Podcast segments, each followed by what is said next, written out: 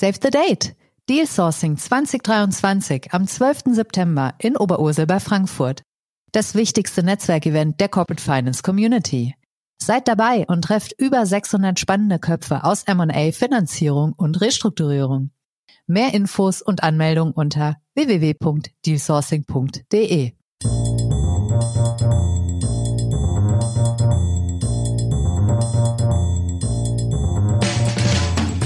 What's up Corporate Finance? Der Podcast für die deutsche Corporate Finance Community mit spannenden Gästen aus der Banking-, Berater- und Finanzinvestor-Szene. Heute begrüßt euch Bastian Frien.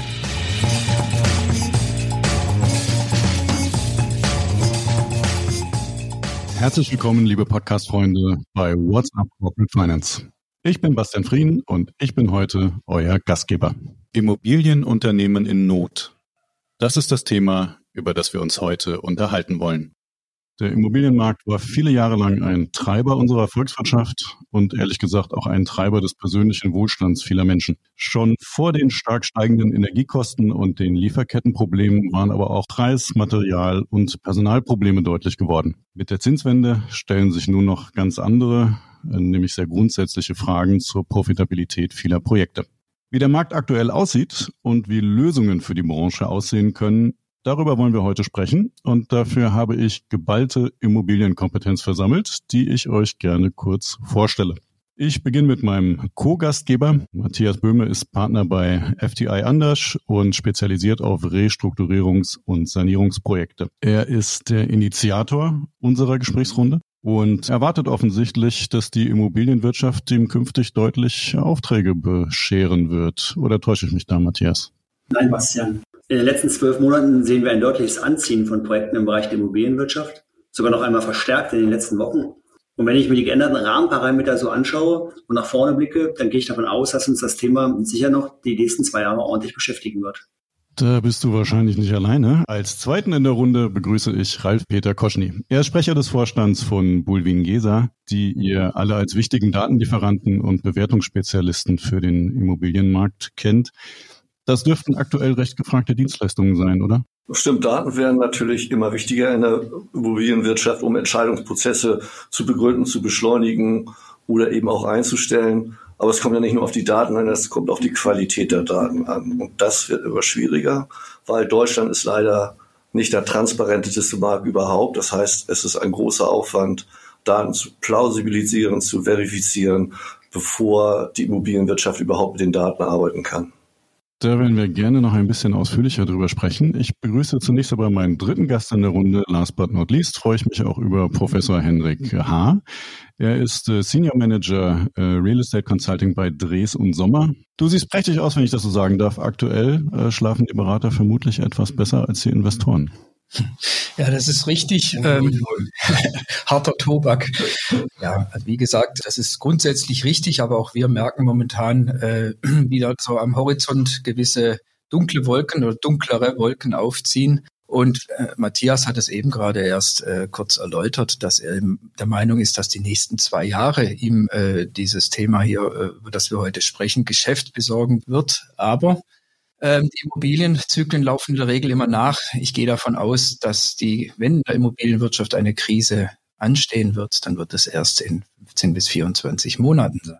Also mich interessiert natürlich, wie lang die sein wird und wie grundsätzlich. Ähm, darum mal an dich vielleicht, Ralf, die Frage, ähm, ist das eine temporäre Krise, wie wir am Immobilienmarkt schon viele erlebt haben, oder haben wir auch hier eine Zeitenwende?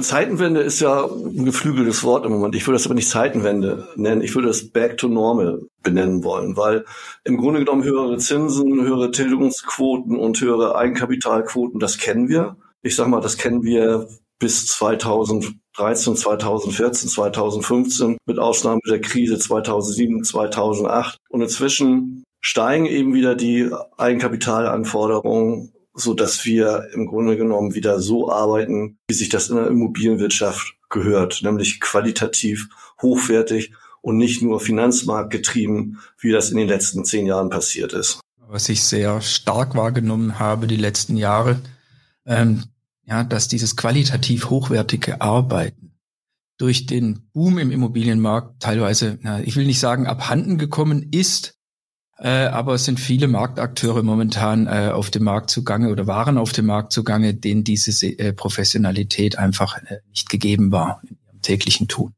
Lass mich gerade nochmal das äh, Stichwort Finanzmarktgetrieben äh, aufgreifen. Ähm, Matthias, du bist jetzt noch nicht so alt, aber die Finanzmarktkrise hast du auch miterlebt. Ähm, das war letzten Endes von der Immobilienwirtschaft äh, nicht ausgelöst, äh, aber die Finanzierungen, die darauf strukturiert wurden, waren ursächlich. Müssen wir hier Ähnliches befürchten? Kann vom Immobilienmarkt wieder eine Gefahr ausgehen, die die Gesamtwirtschaft und das Finanzsystem ins Wackeln bringt?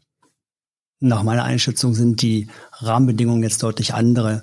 Das heißt, äh, die Finanzmarktteilnehmer haben eigentlich gelernt aus der Finanzmarktkrise. Auch die Regulatorik hat, hat mitgeholfen, sodass eigentlich die deutschen Immobilienfinanzierer deutlich niedrigere Beleihungsausläufe haben, sodass irgendwelche Wertkorrekturen, die wir sehen am Immobilienmarkt, eigentlich nicht dazu führen, dass, dass die Immobilienfinanzierer Ausfälle zu verzeichnen haben und somit das Bankensystem eigentlich nicht dadurch ins Wanken kommt. Also der Immobilienmarkt an sich ist viel größer geworden in den letzten zehn Jahren. Auch wir haben inzwischen 585 Milliarden an Assets in, bei den institutionellen Anleger liegen. Und das heißt, ähm, mit so einer großen Summe werden natürlich auch Marktschwankungen schneller ausgeglichen. Und wie du gesagt hast, es ist einfach professioneller geworden. Das ist schon richtig. Das ist ja erstmal ein ganz schönes Zwischenfazit. Trotzdem ist am Markt ja gerade nicht äh, Friede, Freude, Eierkuchen. Also Ralf, gib uns mal ein bisschen äh, aktuellen Markteinblick. Was siehst du bei Transaktionsvolumina? Was ist überhaupt noch los? Und was siehst du bei Preisen? So ganz generell gesprochen, das Transaktionsvolumina ist natürlich letztes Jahr zurückgegangen. Ne? Wir sind jetzt ungefähr auf dem Stand 2000 16, obwohl man das nicht gleich, nicht ganz vergleichen kann, 2016 15 war deutlich niedriger, aber wir haben den Stand von 2018, 19, 20 längst noch nicht erreicht. Ich vermute mal, das wird dieses Jahr auch nicht kommen, weil alle in der Warteposition sind. Also Käufer und Verkäufer haben sich noch nicht zusammengefunden. Dennoch gibt es Transaktionen. Also die Newsletter sind ja auch nicht voll damit, aber es sind ja einige Transaktionen, die jetzt auch ähm, vonstatten gehen, was auch ganz gut ist. Und ich gehe da mal von aus, der Markt wird sich beruhigen, Käufer und Verkäufer, die müssen zusammenfinden, weil es sind ja professionelle Akteure am Markt so und Anleger, die brauchen die Anlage und die Verkäufer, die wollen auch wieder verkaufen. Insofern bin ich da nicht so ganz pessimistisch, dass wir da jetzt so in eine Transaktionskrise hineinrutschen. Wobei das schon stark spürbar ist, dass die Transaktionen äh, grundsätzlich momentan äh, abnehmen. Und wenn man, wenn man von Neuprojektgeschäft spricht, sind es vielfach auch nur Projekte, die schon in der Pipeline waren. Ja, neue Projekte kommen momentan aus unserer Sicht äh, weitaus weniger auf den Markt. Vieles ist on hold gestellt und auch die Investorenseite hat sich teilweise erstmal an die Seitenlinie gestellt und abgewartet oder wartet weiterhin ab, wie sich der Markt entwickelt, ob die Kaufpreisvervielfältiger so bestehen bleiben, wie sie in der Vergangenheit waren. Wir nehmen wahr, sie sinken und zwar teilweise merklich äh, momentan so dass hier, ähm, denke ich, es auch eine Marktbereinigung stattfindet, äh, wo sich die Marktakteure wieder finden werden, wie du richtig gesagt hast. So, jetzt trägst du mich hier in die optimistische Rolle. Ich muss jetzt die optimistische Position einnehmen. Das kann ich aber auch gerne machen, weil. Ich äh, bin ja kein Pessimist, aber ich, ich schaue der Realität dann teilweise wirklich ins Auge und äh, wie gesagt, jetzt haben wir eine Rollenverteilung bei uns beiden gefunden. Klar, der Transaktionsmarkt ist runtergegangen, die Preise sinken, ist es ja auch logisch, es geht gar nicht anders, weil die Zinsen steigen. Okay, dann sind, in dieser Verfassung sind wir. Aber was im Grunde genommen für die Immobilienwirtschaft spricht, ist im Moment, die Nachfrage ist nach wie vor da. Wir sehen keinen Einbruch in der Nachfrage. So. Und das, die Immobilienwirtschaft, die lebt von der Nachfrage. Das ist im Wohnungsbau so, das ist im Büro so, das ist in der Logistik so, das ist im Seniorensegment so. Auf Grundlage dieser Nachfrage gehe ich einfach davon aus, dass wir in der Immobilienwirtschaft in den einzelnen Assetklassen auch weiter vorangehen gehen müssen. Wir werden wahrscheinlich nochmal auf die einzelnen Assetklassen kommen, aber unterm Strich gesehen wird die Immobilienwirtschaft auch weiterhin nachfragegetrieben sein. Wir kommen gerne nochmal auf die einzelnen ähm, Assetklassen. Vorher aber vielleicht nochmal ähm, die Frage an dich, Henrik. Was passiert denn im Moment konkret auf der Baustelle? Erleben wir noch dieses äh, Chaos in der äh, Projektentwicklung, dass keine Materialien vorhanden sind, Termine nicht eingehalten werden äh, und so weiter? Oder hat sich das schon beruhigt? Sagen wir mal so, Chaos, ich habe das nie als Chaos bezeichnet. Ähm, es war natürlich, äh, eine, ist eine schwierige Phase gewesen in den letzten Jahren, auch wenn man gerade mal diese Bauwirtschaft äh, in den letzten Jahren anschaut. Es gab der den ersten Einschlag mit, mit der Corona-Krise und somit war die Bauwirtschaft eigentlich schon erprobt, äh, dass sie Materiallieferschwierigkeiten hatten, äh, Termine einzuhalten. Und jetzt kommt natürlich nach einem kurzen Ablauf hinten dran mit der Ukraine-Krise und dem Krieg, der dort momentan leider stattfindet, der nächste Einschlag. Also Chaos würde ich nicht sagen. Die Projekte sind schwieriger abzuwickeln, erfordern mehr vorausschauendes Handeln, eine höhere Kompetenz sicherlich auch der handelnden Personen und auch mehr Miteinander von äh, bauherrnseitig und äh, bauerrichtungsseitig, dass diese Themen gemeinsam auch gelöst werden. Aber von Chaos sind wir weit entfernt. Na, dann wollen wir mal gucken, was äh, das Nicht-Chaos trotzdem an Problemen mit sich bringt. Äh, Matthias, du bist als Restrukturierer nicht allein auf die Immobilienbranche fokussiert, sondern siehst auch andere Sektoren, hast dadurch einen etwas nüchterneren Blick von außen vielleicht. Sag uns doch mal, ist das aktuell in Real Estate ein Restrukturierungsmarkt? Und was habt ihr für Fälle auf dem Tisch ganz konkret? Ja, Tatsächlich sehen wir jetzt durch das Anziehen der Fälle äh, wieder, dass wir deutlich mehr Immobilienprojekte in den letzten zwei Jahren haben als sozusagen in den zehn oder 15 Jahren zuvor. Es trifft eigentlich ähnlich wie in anderen Branchen diejenigen, die schlecht aufgestellt sind, die etwas unvorsichtig waren, ja, oder diejenigen, die das Vertrauen verloren haben. Und wenn ich jetzt mal die letzten zwei Jahre Revue passieren lasse, dann hatten wir vor zwei Jahren eher die Corona-induzierten Projekte, die sehr stark im Retail-Bereich angesiedelt waren. Das heißt, da ist der strukturelle Wandel und die Probleme ist dort noch, hat sich nochmal forciert. Ähm, das waren natürlich Shopping-Center-Projekte hauptsächlich. Jetzt hingegen in 2022 waren es doch eher Projekte, die sich mit auslaufenden Finanzierungen, mit, mit veränderten Markterwartungen oder auch mit nachrangigen Finanzierungen beschäftigt haben, wo eben alle Akteure sich wieder gemeinsam an den Tisch setzen mussten, um sich einfach auf die neuen Marktgegebenheiten entsprechend einzustimmen. Dann gucken wir doch gern mal in die einzelnen Segmente rein. Ich würde sagen, Ralf, du hast äh, von deiner Warte aus immer einen ganz guten Überblick, was tut sich wo. Von daher steig gerne mal ein. Beim Thema Retail wissen wir alle, dass sie zu kämpfen haben mit Onlinehandel. Darüber brauchen wir, glaube ich, nicht lange reden. Aber was sind da die aktuellen Entwicklungen jetzt auch durch die aktuellen äh, multiplen Krisen, die wir erleben? Naja, beim Handel, Handel, Handel kann Krise, wo man so sagen, weil ähm, der Onlinehandel hat ja schon seit, ich sag mal, zehn Jahren massive Auswirkungen auf den stationären Handel und inzwischen sind wir so in einer Situation, wo man Onlinehandel und stationären Handel gar nicht mehr trennen kann, sondern der stationäre Handel vertreibt online-mäßig und der Online-Händler vertreibt auch stationär. Aber die Herausforderungen sind gigantisch. Also sie müssen das Konsumvertrauen zurückgewinnen, was auch im Moment passiert. Also das Konsumentenvertrauen steigt im Moment wieder. Der Handel hat mit Inflation zu kämpfen, obwohl unterm Strich die Umsätze steigen leicht, Inflation, inflationsbedingt, was erstmal ganz gut ist. Dann sind die digitalen Herausforderungen, die Herausforderungen von Lieferketten, die Herausforderung von der Handelsimmobilie, also der Kranz vom Handel ähm, ist enorm. Aber die Händlerhandel ist immer im Wandel und das war schon immer so. Insofern haben wir da nicht die große Befürchtung, sondern es wird Veränderungen geben und der Handel wird sich wieder anpassen. Und wir sehen das ja auch Thema Shopping Center hast du eben gesagt. Die Shopping Center sind ja im Grunde genommen zu Unrecht stark in der Kritik im Moment, weil die Frequenzen haben sich stabilisiert. Ich bin schon wieder der Optimist, ne? Aber es ist so. Ähm, die Frequenzen haben sich stabilisiert, die Umsätze haben, haben sich stabilisiert, aber Investoren, Projektentwickler, Anleger, die fürchten die Assetklasse Handel immer noch enorm. Handel sehen wir ja auch, dass Hagenow das wirtschaftliche Risiko des, des Händlers zunehmend eigentlich auf, auf den Vermieter eigentlich überwälzt wird. Ja? Wenn ich mir die anschaue, wie die Mietvertragslaufzeiten sich reduzieren, wie viel Tenant Incentives notwendig sind, um einen Ankermieter zu gewinnen. Von daher, dass das Risiko des Händlers geht zunehmend auch auf den Vermieter über. Naja gut, der Vermieter kann im Moment erstmal schön, kommt vor Lachen nicht mehr in Schlaf, weil es sind indexierte Mieten und dadurch haben wir unheimliche Mietsteigerungen im Handel und das ist natürlich auch ein Auslöser, warum der Handel im Moment sehr stöhnt. Aber da ist es eben, Vermieter und Händler müssen sich zusammensetzen und da Lösungen finden. Ja, nichtsdestotrotz ist der Umsatz im Handel noch weit noch nicht auf dem Niveau, wie er in 2019 war, vor Corona. Von daher bringt auch die Umsatzmiete nichts, wenn ich sozusagen noch nicht dieses Niveau wieder erreicht habe. Dann kann man eigentlich nur auf die Inflation hoffen. Wir haben ja momentan auch nur über Shopping Center an sich gesprochen und nicht über die Innenstädte, wo Handel ja auch stattfindet. Und wir haben, so sehe ich das momentan, das Problem, dass die Menschen nicht mehr in die Innenstadt gehen, um ein Einkaufserlebnis äh, durchzuführen. Und ich denke, da äh, ist ein großer Hebel auch, den, der, den Handel sehr stark betrifft und auch einen negativen betrifft, weil man nicht mehr so gerne die Innenstadt aufsucht, um einkaufen zu gehen, sondern oftmals auch den Onlinehandel natürlich bevorzugt. Und die Handel, Händler, die den Onlinehandel nicht äh, frühzeitig angeschoben haben und dort am Markt schon gesetzt sind, die sind momentan eigentlich oftmals auf der Verliererstraße. Ja, aber in Innenstadt muss man so ein bisschen trennen. Ne? Also die guten Innenstädte, denen geht es nach wie vor ganz gut, auch den Händlern dort. Also Sorge bereiten einfach die Städte, die, die es schlecht geht, die es nicht schaffen, wo die Frequenz richtig zurückgegangen ist, die strukturelle Probleme haben, sei es wirtschaftlich, sei es durch Bevölkerungsabwanderung, und da müssen, müssen sich Kommunen und Politik natürlich was überlegen, was immens schwer ist. Und es gibt ja wirklich viele Programme in Deutschland, die jetzt darauf ausgerichtet sind, die Innenstädte wieder zu repositionieren. Aber es ist ein ganz weiter Weg. Dabei spreche ich hier nicht von Hamburg, Berlin oder Stuttgart. Was heißt das denn, Hendrik?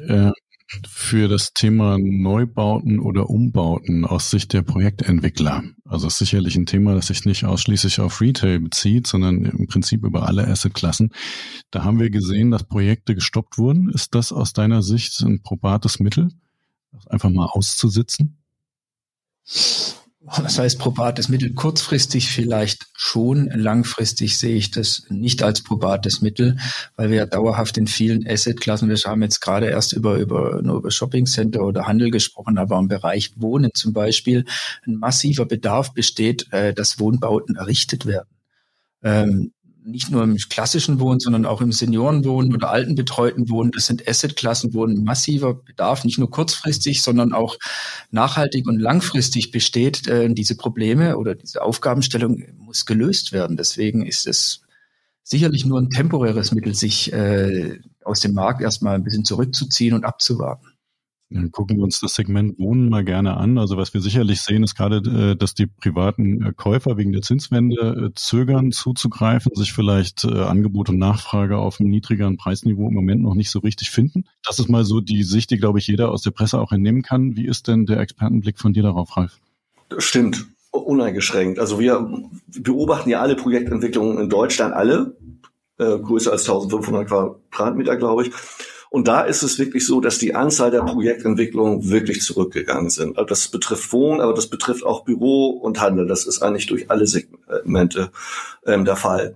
Im Wohnen ist es natürlich noch extremer, weil wir da das Thema Zinsen auf einmal haben. Wir haben das Thema Baukosten und wir haben das leidige Thema ähm, baustrukturelle Anforderungen seitens der Entscheider der kommunalen Politiker oder der Verwaltung. Das ist ein Riesenthema ähm, im Wohnbedarf im Wohnbereich, wohlwissenlichen, dass wir die Nachfrage, dass die extrem groß ist nach wie vor. Also gerade in den Städten, da brauchen wir Wohnungsbau. Und da müssen wir uns eben die entsprechenden Instrumente überlegen, weil sonst laufen wir ja auch der Gefahr, dass wir, ähm, naja, die Bevölkerung mit Wohnraum nicht entsprechend befriedigen können. Und das kann wirklich zu sozialen, ich würde nicht sagen Unruhen, aber soziale Spannung durchaus führen. Ne? Und da sind wir, glaube ich, als Gesellschaft auch gefordert, da Lösungen jetzt uns, uns zu überlegen. Weil aktuell wird oftmals auch der Weg begangen, äh, Investoren oder entwicklerseitig, dass sie sagen, ich verkaufe das Projekt nicht sofort an einen Endinvestor oder, oder äh, kleinteilig äh, wohnungsweise, sondern sagen, ich halte das Objekt lieber, wenn ich die finanziellen Möglichkeiten habe und ziehe dafür die Miete hoch. Aber das ist natürlich keine Lösung, weil die Realeinkommen in dem äh, Umfang nicht steigen, wie diese erhöhten Mieten gezahlt, äh, aufgerufen werden und durch die einzelnen Nutzer dann gezahlt werden können. Aber die, die Messanbieter müssen doch jetzt Konjunktur haben, Matthias, oder nicht? Die Frage ist, ob dieses Geld zur Verfügung steht und ob diese Mittel gerade denen auch die, die Aktuell steht allerdings nicht so viel Messkapital am Markt zur Verfügung.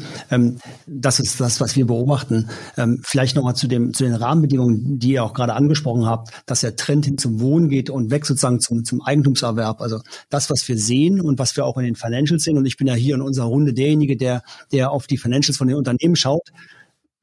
Ich kann eigentlich festhalten, dass, dass die rückläufigen Transaktionsvolumen, die, die wir im zweiten Halbjahr gesehen haben, noch lange nicht in den Gewinn- und Verlustrechnungen der Unternehmen angekommen sind. Das liegt aber daran, weil die entsprechende Umsatzlegung nicht mit dem Notarvertrag, dem Abschluss des Notarvertrages erfolgt, sondern erst bei der entsprechenden Grundbuchumschreibung, das heißt mit dem Nutzen- und Lastenwechsel. Das heißt, das, was wir jetzt alles schon in den Transaktions Märkten sehen, in den Reportings der Maklerhäuser, wird erst, erst versetzt sozusagen in den Financials der Unternehmen dann wahrscheinlich in 2023 dann dann entsprechend auftauchen. Und vielleicht noch ein anderer Aspekt ähm, im Bereich im Bereich Wohnen, der auch sozusagen die die Rechnungslegungssphäre dann, dann betrifft, ist das Thema der Bewertungserträge, die wir in den letzten Jahren nicht nur bei kapitalmarktorientierten Wohnungsbaugesellschaften, sondern auch anderen Immobilienunternehmen gesehen haben.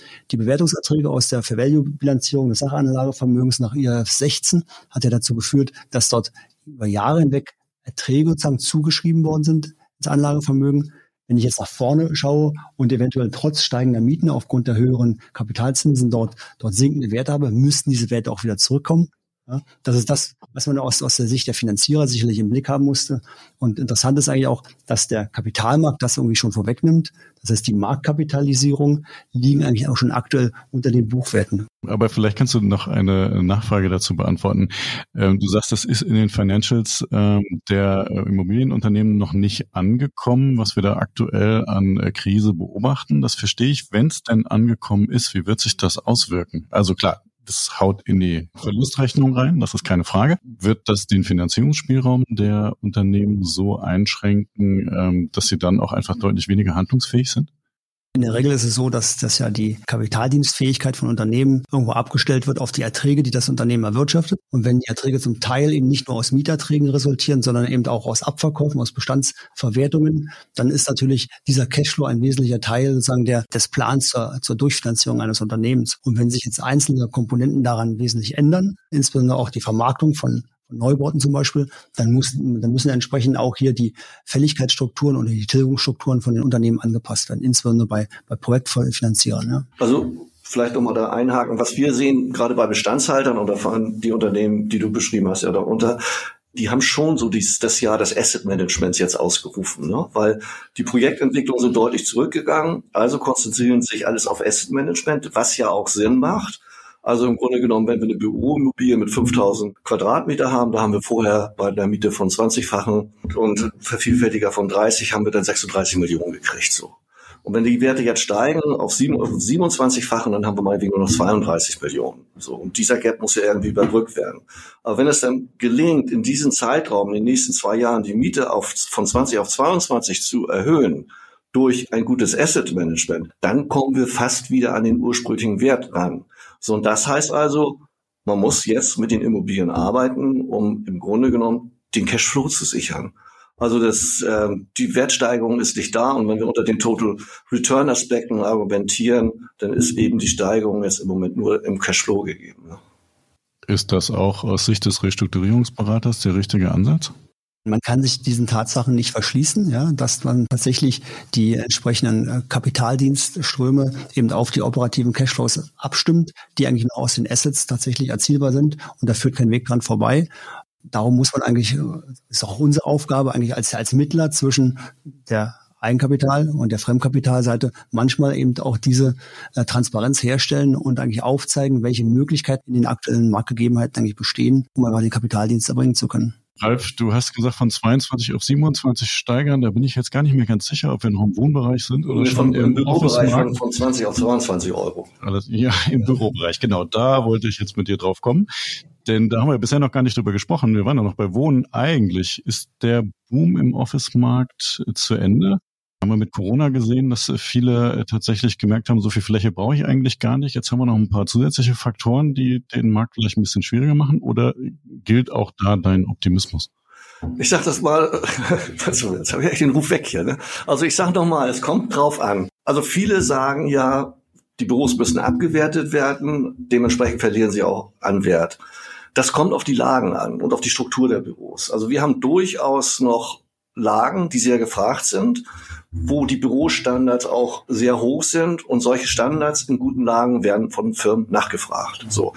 Nichtsdestotrotz haben die natürlich vom, vom Vervielfältiger Einbußen erleben müssen. Das ist klar. Und das kann teilweise durch die Miete kompensiert werden. Aber wir können jetzt nicht generell sagen, wir kommen in eine Bürokrise rein. Und da komme ich wieder zu meinem Eingang. Statements, das ist auch Nachfrage getrieben. Und wenn wir uns die Beschäftigungsentwicklung in Deutschland ansehen, die nimmt zu. Und das heißt, Beschäftigten wollen auch Büroarbeitsplatz nachfragen. Wir kommen gleich mal zum Homeoffice. Aber prinzipiell würde ich erstmal sagen, nachfragegetriebener Büromarkt hat jetzt keine Einbußen erlebt, sondern die Büros, die in schlechten Lagen sind, in schlechten Zustand sind, Stranded Asset können wir auch noch gleich mal drüber reden. Die haben natürlich Probleme, die werden Mietabschläge bekommen, die werden wahrscheinlich auch in den Werten runtergehen. Und da besteht eben der entsprechende Handlungsbedarf. Gut, ich gehe dann noch einen Schritt weiter. Du hattest gerade das Thema Homeoffice noch angesprochen. Es wird auch Immobilien treffen oder Büroimmobilien treffen, die von ihrer Grundstruktur nicht geeignet sind, ja. diesen neuen Anforderungen gerecht zu werden, dass ich eben andere Arbeitswelten generiere, die Gebäude umbauen kann und auch diese Flächen schaffe, die momentan äh, von den Mitarbeitern und von den Unternehmen gefragt sind. Das ist sicherlich ein großer Faktor. Ich denke auch nicht, dass wir in großem Stil Büroflächen verlieren werden oder weniger nachgefragt werden wird, sondern es werden andere Büroflächen sein, in einer anderen Konfiguration, in einer anderen Ausgestaltung. Und wenn Gebäude dafür nicht in der Lage sind und nicht dafür geeignet sind, aufgrund der Baukonstruktion, diesen Dingen gerecht zu werden, dann werden das sicherlich Objekte, die ja Problemen ausgeliefert sind. Was passiert denn mit denen? Also wir haben einiges an Umnutzungskonzepten in der Vergangenheit ja schon gesehen. Wir haben hier in Frankfurt in der Bürostadt Niederrad auch ein paar Ansätze. Für so unfassbar gut angenommen wird das, glaube ich, nicht. Also was ist das aus deiner Sicht, Hendrik? Ist das nackte Verzweiflung, weil man es anders nicht mehr vermietet bekommt oder steckt da wirklich Potenzial drin? Es ist sicherlich ein Thema, also nicht nackte Verzweiflung, aber es ist sicherlich eine Anpassung an die Anforderungen des Marktes, die hier erforderlich sind. Und man muss diese Immobilien dann in der Hinsicht umbauen oder, oder ertüchtigen, dass sie wieder nutzbar werden oder auch vom Markt nachgefragt werden, dass eben der Mitarbeiter wieder aus dem Homeoffice ins Büro kommt, dass es eine Begegnungs- und Kommunikationsstätte wird. Das sind Themen, da werden, werden Immobilien zielgerichtet momentan im Büromarkt darauf ausgerichtet, äh, vielfach. Und ist ein, aus meiner Sicht ein absolutes Muss, vor allen Dingen auch für die nächste jüngere Generation, die diese Dinge noch viel stärker einfordert als die Generation, wie wir jetzt hier alle sind, sind die wir am Tisch sitzen. Ja, wir sind in einer anderen Zeit aufgewachsen mit Zellenbüros. Heute wollen Mitarbeiter eine ganz andere Struktur vorfinden. Hm. Habt ihr denn mit Umnutzung von Büro zu Wohnen schon positive Erfahrungen gemacht?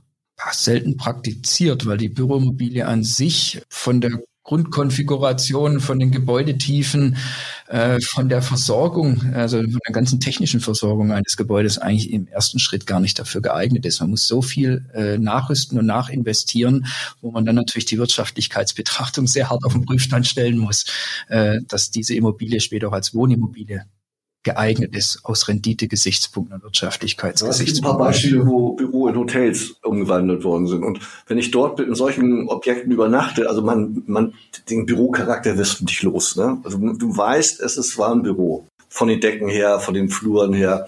Insofern muss man gut finden. Ne? Aber nochmal ein Aspekt, der mir bei der Büroanalyse ganz wichtig ist. Ähm, wir reden ja auf der einen Seite, dass wir die Büros fit machen müssen für die Zukunft durch ESG oder durch äh, technische Ausstattung und so weiter.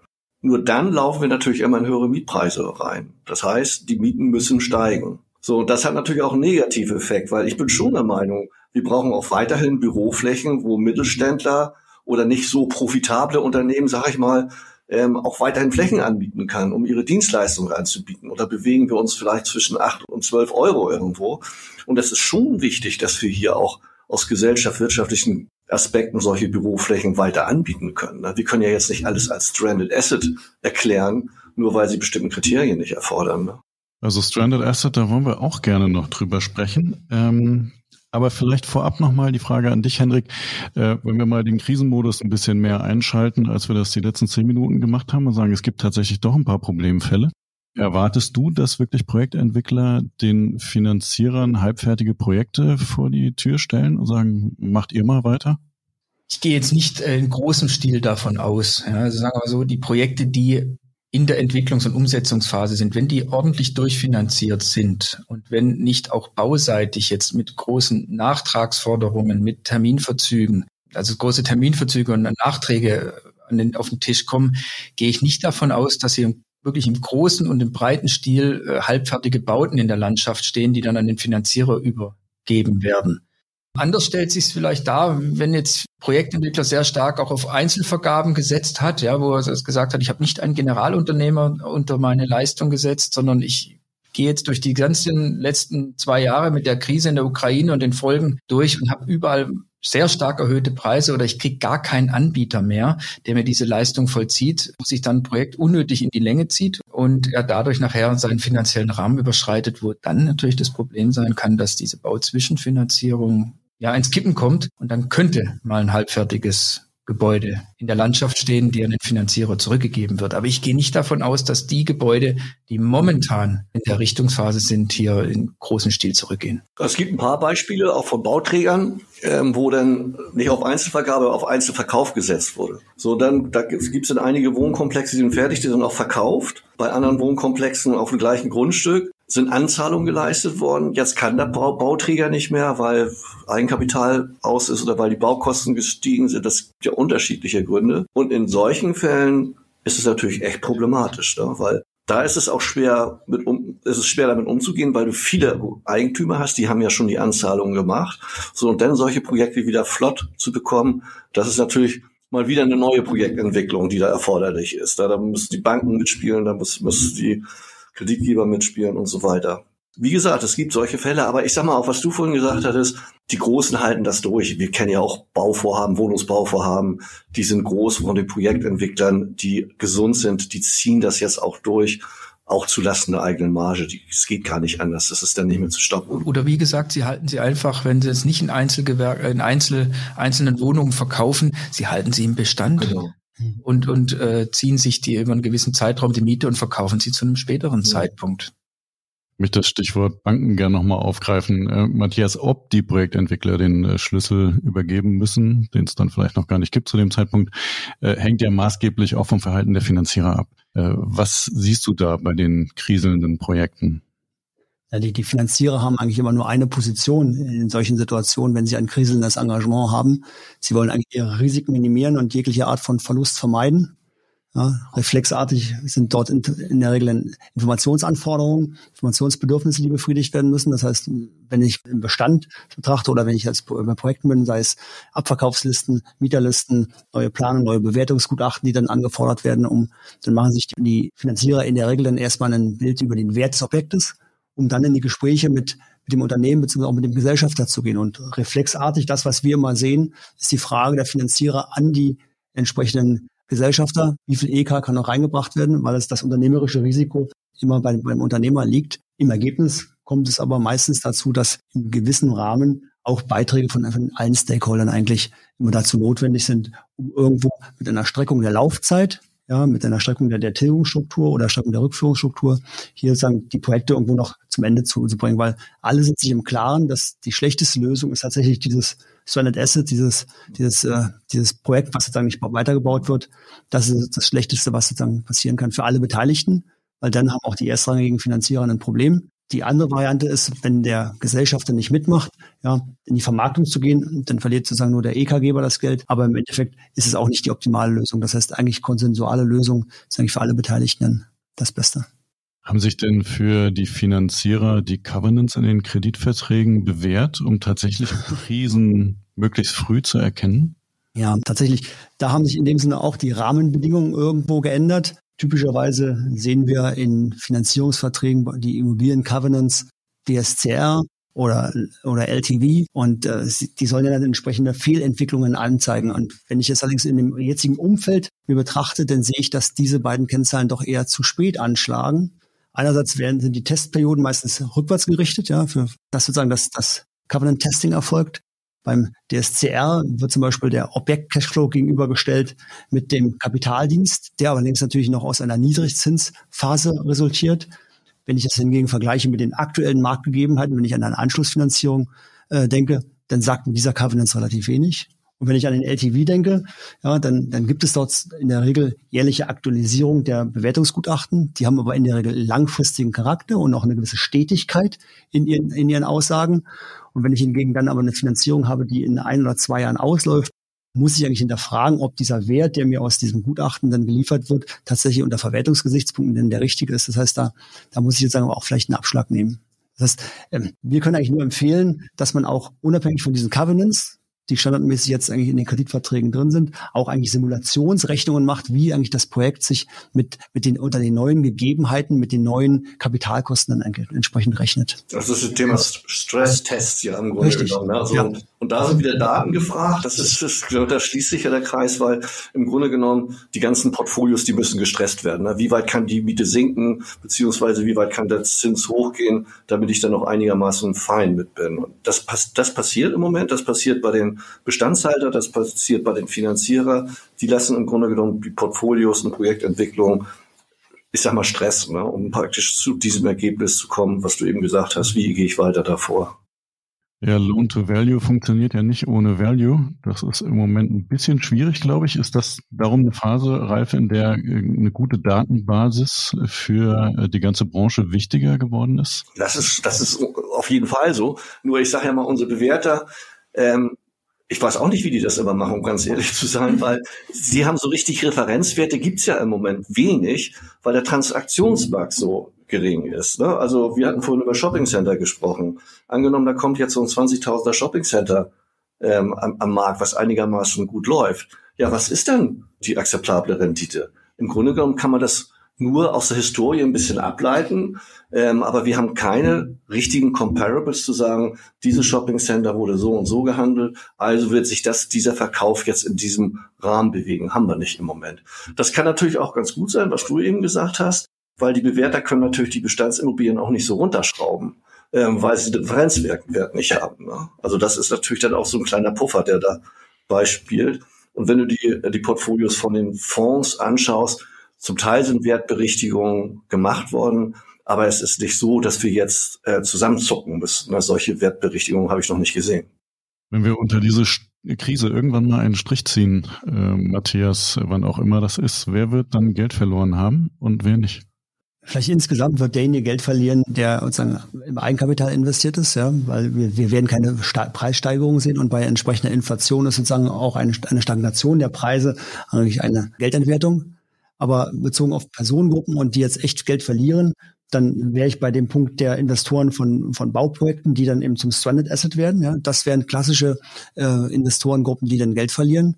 Wenn ich äh, mir anschaue, wer kein Geld verlieren wird, definitiv die erstrangig besicherten Immobilienfinanzierer aufgrund der niedrigen Beleihungsquoten, die nicht. Aber dazwischen, zwischen dem Eigenkapital und dem, und dem Fremdkapital gibt es ja die Mezzanin, den Mezzanin und den, den Nachrang, den Nachranggläubiger. Und hier ist sicherlich ist fraglich, ob sie wirklich echt Geld verlieren werden. Ja, das hängt von den Bewertungsabschlägen oder von den Wertentwicklungen in den nächsten Monaten und Jahren ab. Aber was irgendwie schon klar ist, dass sie eben ihr Geld nicht so schnell zurückbekommen, wie sie es ursprünglich geplant haben, weil was ja was ja dort immer sagen in den Finanzierungen ein Teil war, der Gedanke, entweder abgelöst zu werden in einem bestimmten Zeitraum oder entsprechend refinanziert zu werden durch andere Quellen. Das schaltet jetzt aktuell in diesem Markt aus. Das heißt, die müssen länger auf ihre, ihre Rückzahlung warten. Ralf, du hast eben schon gesagt, eure Spezialisten können eigentlich aktuell auch nur so ein bisschen über den Daumen peilen, weil es so richtig Marktwerte eigentlich nicht gibt. Ich habe es so verstanden. Lass uns mal in die Zukunft gucken, wenn es vielleicht wieder schöne Marktwerte gibt. Wovon wird denn in den kommenden Jahren, mal abgesehen vom Zinssatz, ich glaube, dessen Einfluss ist ja ziemlich äh, klar und einfach zu belegen, die Wertentwicklung bei Immobilien abhängen? Ich würde sagen, der größte, der stärkste Treiber im Moment ist ein gutes Asset Management. Also wenn es gelingt, die Immobilien instand zu halten, zu optimieren, zu modernisieren, mit den Mietern zu reden und vielleicht auch stärkere Mieterlöse zu erzielen, ähm, das wird der Ausweg aus dieser, ich sag mal, aus diesem Rückgangs- oder Krise ist, kann man ja nicht sagen, aus diesem Missverhältnis, den wir im Moment haben. Wenn wir uns dann nochmal ganz konkret angucken, Matthias, was Immobilienunternehmen aktuell wirklich tun können. Was ist das? Du wirst irgendwo reingeholt. Wie gehst du da ran? Was schaust du dir an und was macht ihr dann?